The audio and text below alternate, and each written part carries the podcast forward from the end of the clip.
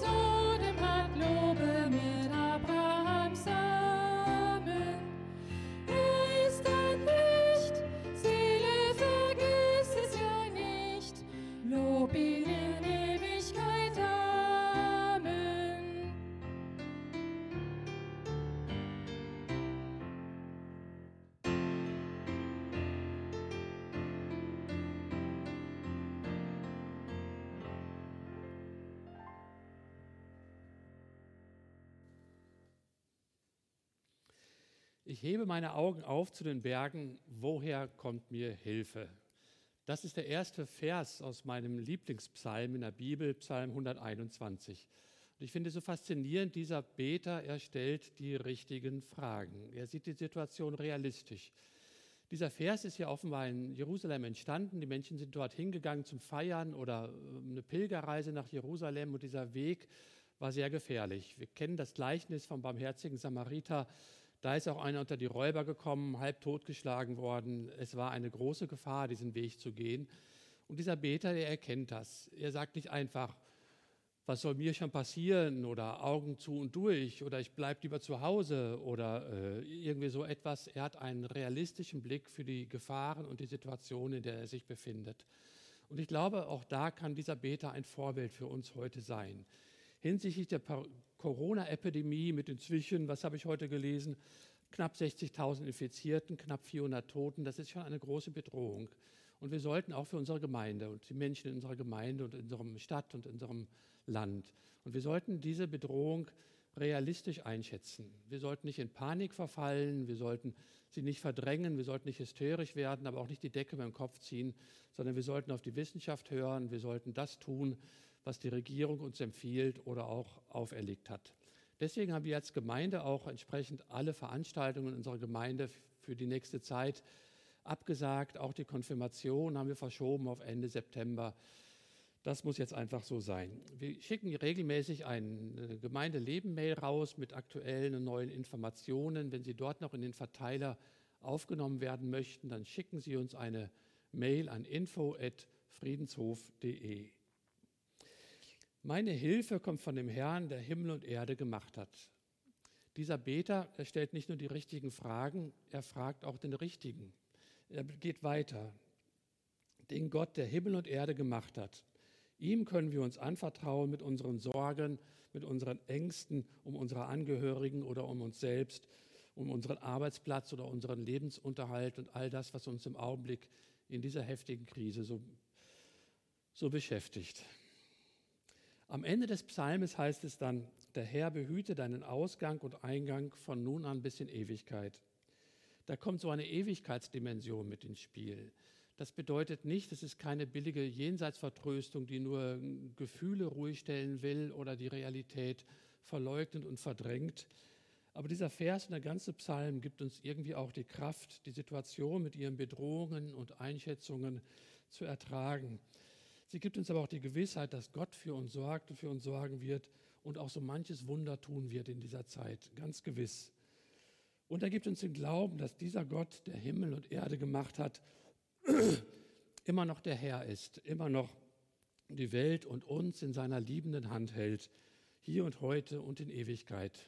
Und das ist mir wichtig, der Gemeinde zu sagen. Und jetzt singen wir noch ein Lied.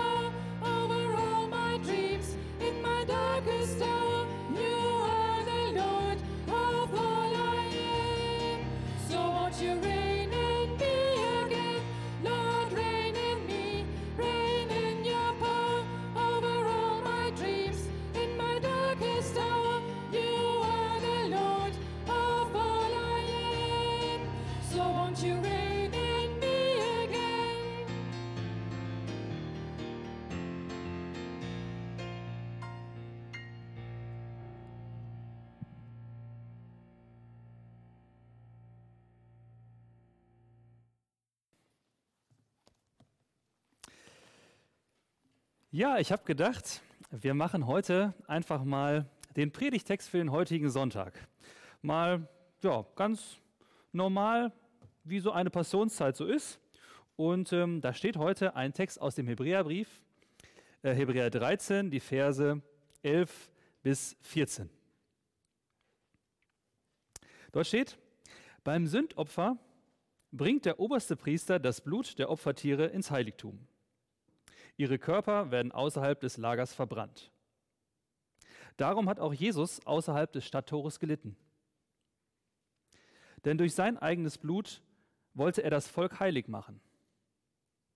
Lasst uns daher zu ihm hinausgehen vor das Lager. Wir wollen die Schande auf uns nehmen, die er zu tragen hatte. Denn wir haben hier keine Stadt, die bestehen bleibt, sondern wir suchen nach der zukünftigen Stadt.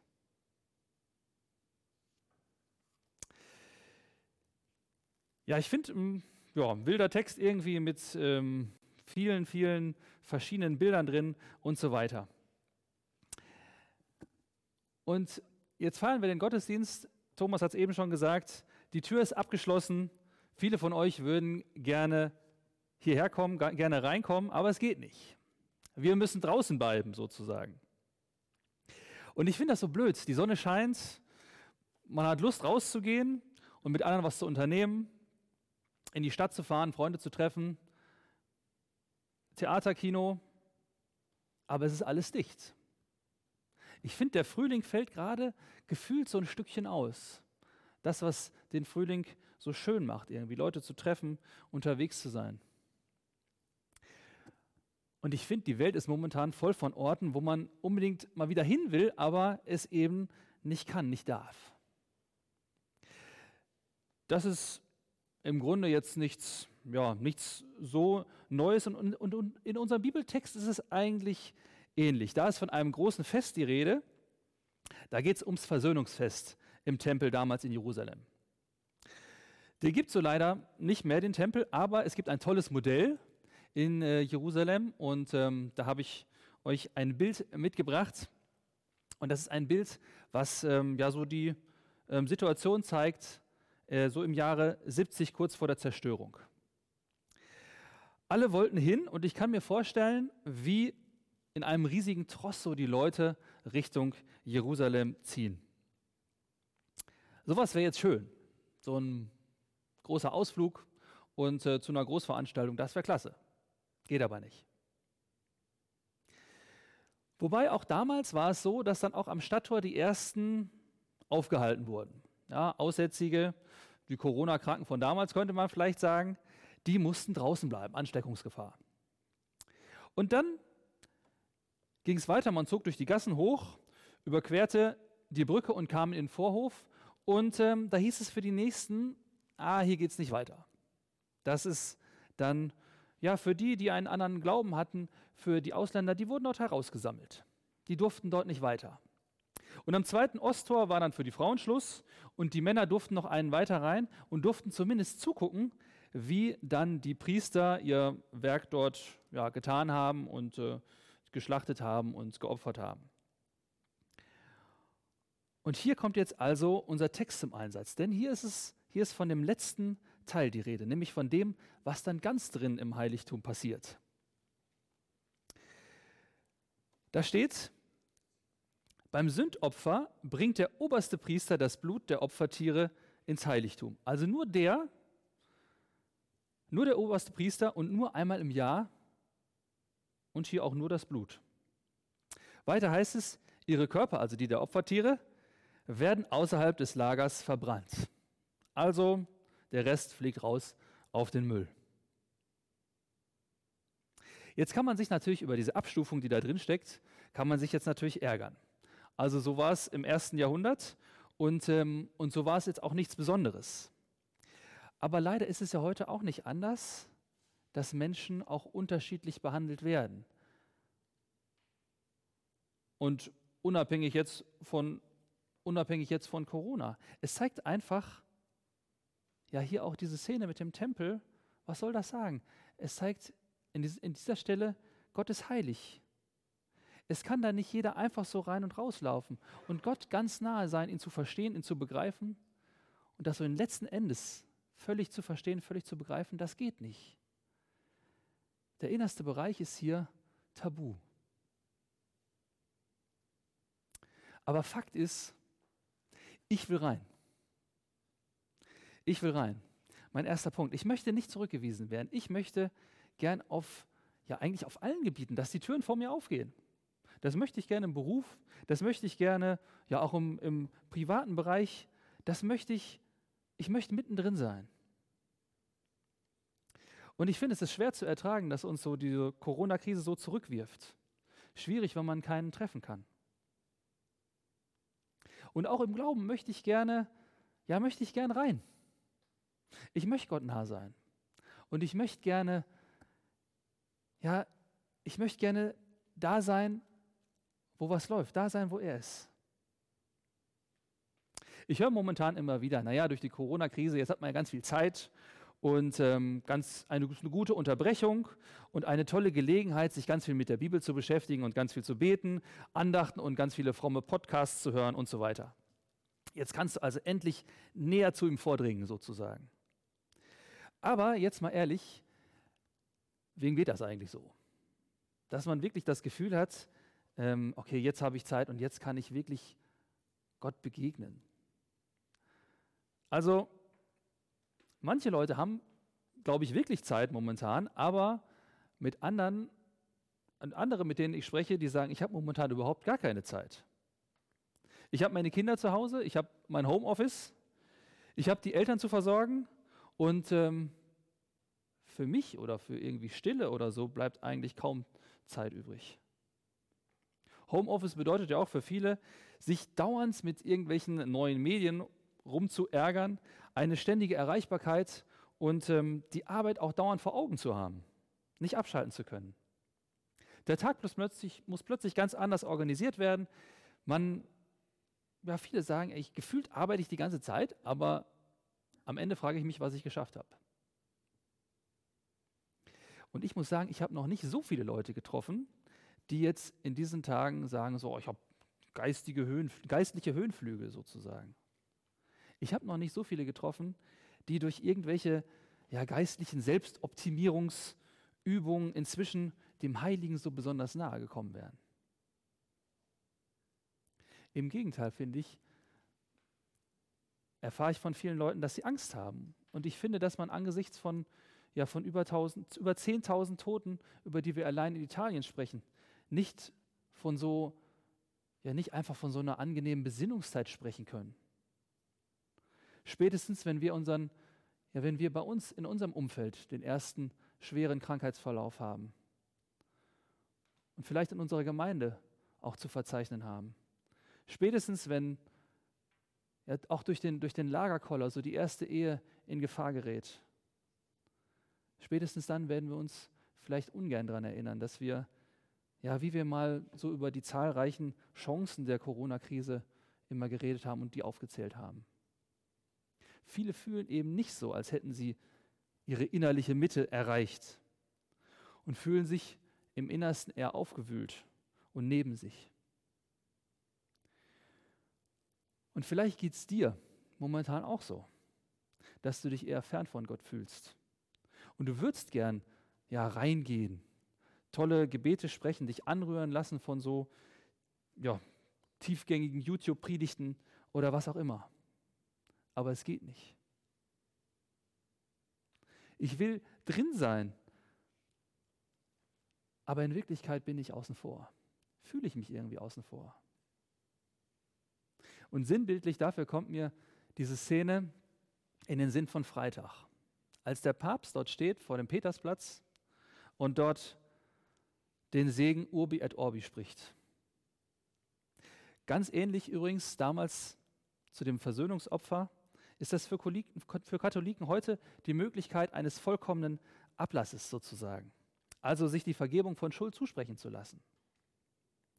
Und normalerweise ist dieser Platz dann rappelvoll. Und für viele Menschen ist das geistlich ein unheimlich tiefer Moment. Und jetzt steht also Franziskus unter diesem, unter diesem Dach und der Petersplatz ist dunkel, verregnet und niemand ist da. Nur der Zeremonienmeister steht neben ihm und das auf dem heiligsten Platz in Rom und eigentlich in einem der heiligsten Momente, sollte man meinen. Und scheinbar keinen erreicht es, weil keiner bis dahin vordringen konnte, vordringen durfte, weil das nicht ging. Ich will rein, aber ich fühle mich fern. Und umso schöner finde ich dann den zweiten Punkt. Jesus will raus. Jesus kommt raus. Denn hier heißt es im Text, nochmal ab Vers 11, da stand, beim Sündopfer bringt der oberste Priester das Blut der Opfertiere ins Heiligtum. Ihre Körper werden außerhalb des Lagers verbrannt. Darum hat auch Jesus außerhalb des Stadttores gelitten. Denn durch sein eigenes Blut wollte er das Volk heilig machen. Und das ist das, was ich so toll und so faszinierend finde an Jesus. Schaffe ich es nicht rein, da kommt er raus. Gelitten hat er auf Golgatha und ähm, die Hinrichtungsstätte von Golgatha ist auch jetzt eingeblendet bei euch, außerhalb der Stadt, vom Tor, an der Müllkippe. Als Jesus gekreuzigt wurde, da lief drin gerade das Passafest, da war drin richtig was los, fromme Feier. Und alle wollten da rein. Und Jesus war draußen vor dem Tor, da, wo keiner hin wollte, aber jeder hin konnte. Also hier ist so dieser Vergleich gezogen. Einerseits zwischen dem Opfer am damaligen Versöhnungsfest, ausgeführt drin im Allerheiligsten für ja, vom, nur vom Hohenpriester für die Auserwählten sozusagen, und andererseits zu dem Opfer, dem, zu dem Jesus wird. Draußen, außerhalb der Tore, für die Aussätzigen und Infizierten, für die Ausländer, für die Menschen, die sich ihm fernfühlen, die sich Gott fernfühlen und die dort plötzlich einen Platz haben. Er möchte, und da steht ja das Volk, also, also alle, heilig machen steht hier. Heilig machen heißt herausnehmen und für den Kontakt mit Gott bereit machen. Jedem, der es möchte, jedem, der es möchte, zu ermöglichen, dass er, dass er, die, dass er die Schuld vergeben bekommt, dass Versöhnung da ist zu Gott. Vielleicht fühlst du dich gerade nicht in der Lage, zu Gott hineinzugehen und dich mit irgendwelchen frommen Selbstoptimierungsübungen zu nähern. Dann darf ich dir mit dem Predigtext sagen, Gott kommt in Jesus zu dir raus. Er kommt in dein Wohnzimmer, in deine Küche oder in dein Krankenzimmer. Und er will, dass du diese Versöhnung spürst und dass du diese Versöhnung erlebst, die da ist. Egal, ob Selbstoptimierung oder irgendwelchen, irgendwelche frommen Handlungen. Sag ihm einfach, so wie es gerade ist. Sag ihm einfach, trotz allem möglichen Ärger oder Zweifel oder Schuld, sag ihm einfach, wie es dir geht. Und dass du dich ihm anvertrauen möchtest. Und dann, und dann darf ich dir sagen, ja, dann ist es, dann ist es gut. Dann ist es gut. Ich finde, wenn ich eins aus Corona lernen darf, dann finde ich das, dass die Lösung, die wir sonst immer sehen, also mehr tun, Aktionismus, ähm, Hamsterkäufe machen oder irgendwas, das ist eigentlich völlig sinnlos. Sondern die Lösung ist hier in dem Fall weniger tun. Passiv werden sozusagen ist bei Corona die Lösung. Und hier gegenüber Gott hier gegenüber diesem Text ist es dasselbe. Passiv werden, Jesus rauskommen lassen zu mir. Ihm meine Situation, ihm mein aufgewühltes Innenleben überlassen und sagen, ja, so ist es halt. Und er bekommt das hin. Er bekommt das hin. Das ist genug. Aber jetzt kann man natürlich sagen, naja, klingt jetzt ein bisschen gefährlich, irgendwie jetzt nur passiv Christ zu sein. Das klingt nach, naja, ich lasse mich hängen, also irgendwie Taufe, Wasser drauf und dann ist egal. Aber nein, wenn Punkt 2 war, Jesus will raus, dann heißt der dritte Punkt, dann gehe ich mit. Da steht in Vers 13, lasst uns daher zu ihm hinausgehen vor das Lager. Wir wollen die Schande auf uns nehmen, die er zu tragen hatte. Ich finde, wenn man die Texte in den Evangelien liest, so über die Kreuzigung, dann wird klar, wie Jesus, wie sehr Jesus fertig gemacht wurde. Und in Jesaja 53, wo ein Prophet schon 700 Jahre vorher das Ereignis ankündigt, heißt es: Für wahr, er trug unsere Krankheit und unsere Schmerzen. Er ist um unserer Missetat willen verwundet und um unserer Sünde willen zerschlagen. Jesaja 53. Ich finde schön, dass hier auch unsere Krankheit vorkommt. Und das finde ich eine tolle Nachricht in Zeiten von Corona. Unsere Schuld, aber auch unsere Krankheit. Und die Empfänger des Hebräerbriefs, die sind tatsächlich rausgegangen und haben auch ja eine Menge Schmach abgekriegt, weil sie zu Jesus gehören. Sie wurden auch ausgelacht und da waren sogar Verhaftungen und auch Konfiszierung von Besitz dabei, weil sie zu Jesus gestanden haben und zu dem gestanden haben, was sie durch Jesus sind. Und da denke ich, jo, lasst uns auch stehen zu dem, was wir sind. Dass wir Gottes geliebte Leute sind, nicht besser als andere, nicht toller und nicht selbstoptimierter, sondern einfach nur Leute, die mit anderen, die mit ihm draußen sind. Mit Schwachen, mit Leuten, die Fehler machen, mit Leuten, die krank sind.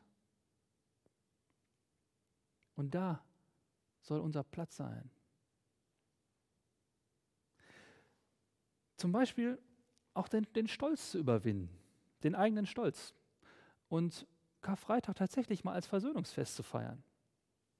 Ruf mal jemanden an, mit dem du dich verkracht hast und wo du sagst, nee, da gehe ich niemals den ersten Schritt. Doch, mach es mal. Feier Versöhnungsfest. Jesus ist mit dir da draußen. Draußen vor dem Tor. Und irgendwie finde ich den Gedanken auch blöd, so draußen rumzustehen. Und ja, dass es, dass es irgendwie ja, so wenig Ruhe da drin gibt, sozusagen. Und es ist eben noch nicht perfekt. Es ist eben noch nicht fertig. Und es gibt Krankheiten, die durch die Gegend ziehen. Es gibt, es gibt so viele Probleme und die sind nicht einfach abgeschaltet. Wir sind noch nicht im Himmel angekommen. Und es ist noch jede Menge Unruhe da. Und da finde ich den letzten Vers, finde ich da nochmal sehr tröstlich. Wir haben hier keine Stadt, die bestehen bleibt. So ist es. Es ist jede Menge Bewegung drin, jede Menge Unsicherheit drin. Dann heißt es weiter, sondern wir suchen nach der zukünftigen Stadt. Und die gibt es auch. Die gibt es. Und darauf dürfen wir uns freuen und darauf dürfen wir zulaufen. Auf die zukünftige Stadt. Nicht Corona oder irgendeine Naturkatastrophe kommt zum Schluss, die uns irgendwo draußen erwischt, sondern die neue Stadt Gottes. Ich will rein und scheitere, aber Jesus kommt raus. Und ich will mit ihm rausgehen. Ich möchte beten.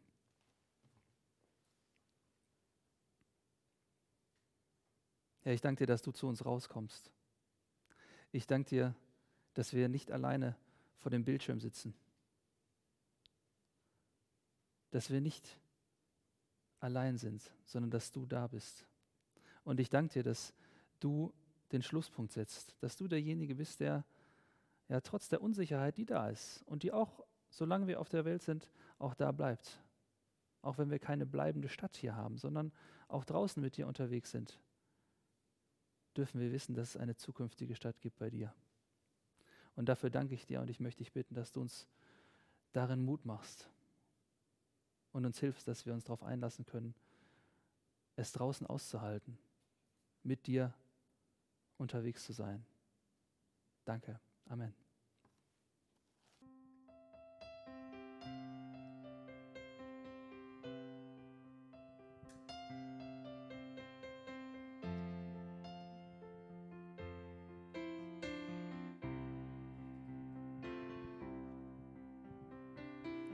Zwischen Himmel und Erde ist ein Riss und ein Kampf zwischen Licht und Finsternis in dieser Zwischenzeit. In dieser Zwischenzeit. Zwischen Himmel und Erde sind wir noch. Und das, was wir nicht wollen, tun wir doch in dieser Zwischenzeit dieser Zwischenzeit, mitten in dieser Welt, doch nicht von dieser Welt. Wir gehören zu dir und doch sind wir noch hier. Zwischen Himmel und Erde hängst du dort, ganz allein und verlassen von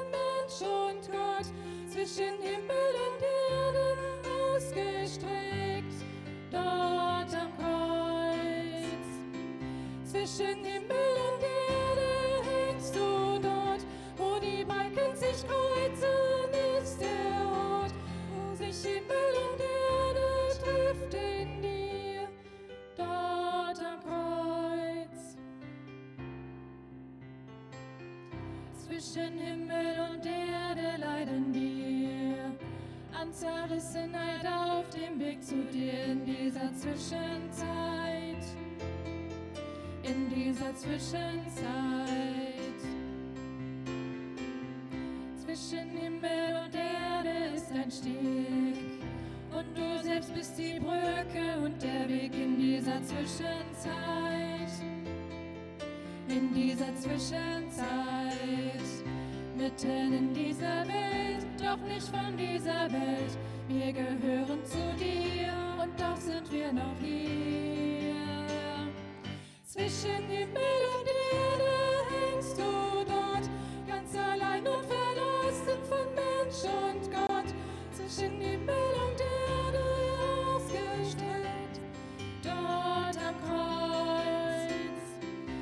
Zwischen Himmel und Erde hängst du dort, wo die Balken sich kreuzen, ist der Ort, wo sich Himmel und Erde trifft in dir, dort am Kreuz. Zwischen Himmel und Erde stehen wir und wir treten in diesen Riss mit dir in dieser Zwischenzeit. Zwischenzeit. Du machst Himmel und Erde einmal neu. Doch dein Reich ist schon da und du bist treu in dieser Zwischenzeit. In dieser Zwischenzeit. Mitten in dieser Welt, doch nicht von dieser Welt. Wir gehören zu dir und doch sind wir noch hier. Zwischen Himmel und Erde hängst du dort, ganz allein und verlassen von Mensch und Gott. Zwischen Himmel und Erde ausgestreckt, dort am Kreuz. Zwischen Himmel und Erde hängst du dort, wo die Balken sich kreuzen, ist der Ort, wo sich Himmel und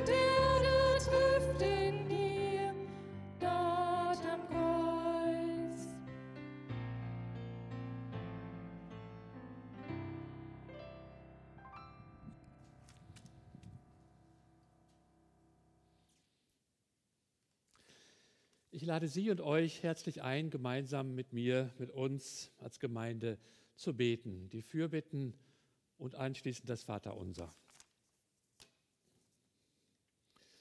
Himmlischer Vater, wir bitten dich um deinen Segen und deine Hilfe für die Menschen, die in den Pflegeheimen, Krankenhäusern, in ambulanten Diensten, Wohnheimen und Versorgungseinrichtungen so viel leisten, oft über ihre Kräfte hinaus. Wir bitten dich für die Missionare in anderen Ländern, dass du sie bewahrst und behütest, auch die Dörfer, die Städte und den Gemeinden und die Menschen, mit denen sie arbeiten. Wir bitten dich für die Menschen in den Flüchtlingslagern in Griechenland, Italien und vielen anderen Ländern dieser Welt, dass du sie behütest und beschützt und medizinische Hilfe schenkst, wo sie am dringendsten gebraucht wird, dass du ihnen Hoffnung gibst und Zuversicht schenkst. Wir bitten dich für diejenigen, die alleine in Quarantäne sind und ihre Wohnungen nicht verlassen können, dass du ihnen hilfst und sie versorgst, dass du sie tröstest und ermutigst.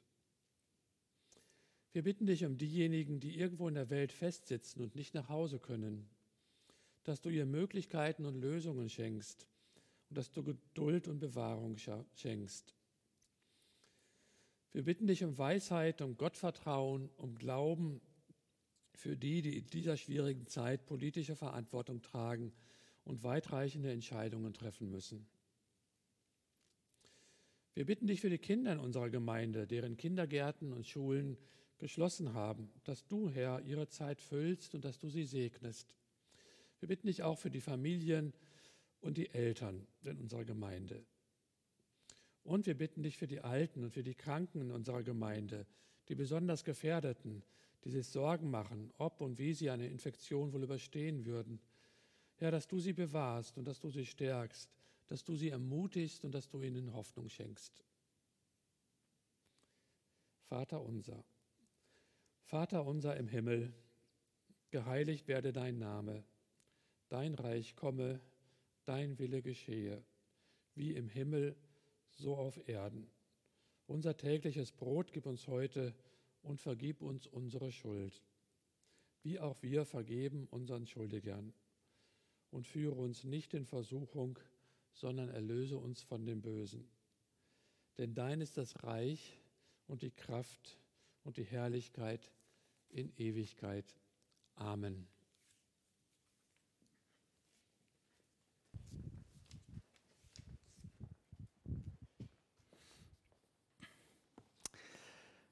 Dann möchte ich uns noch den Segen zusprechen.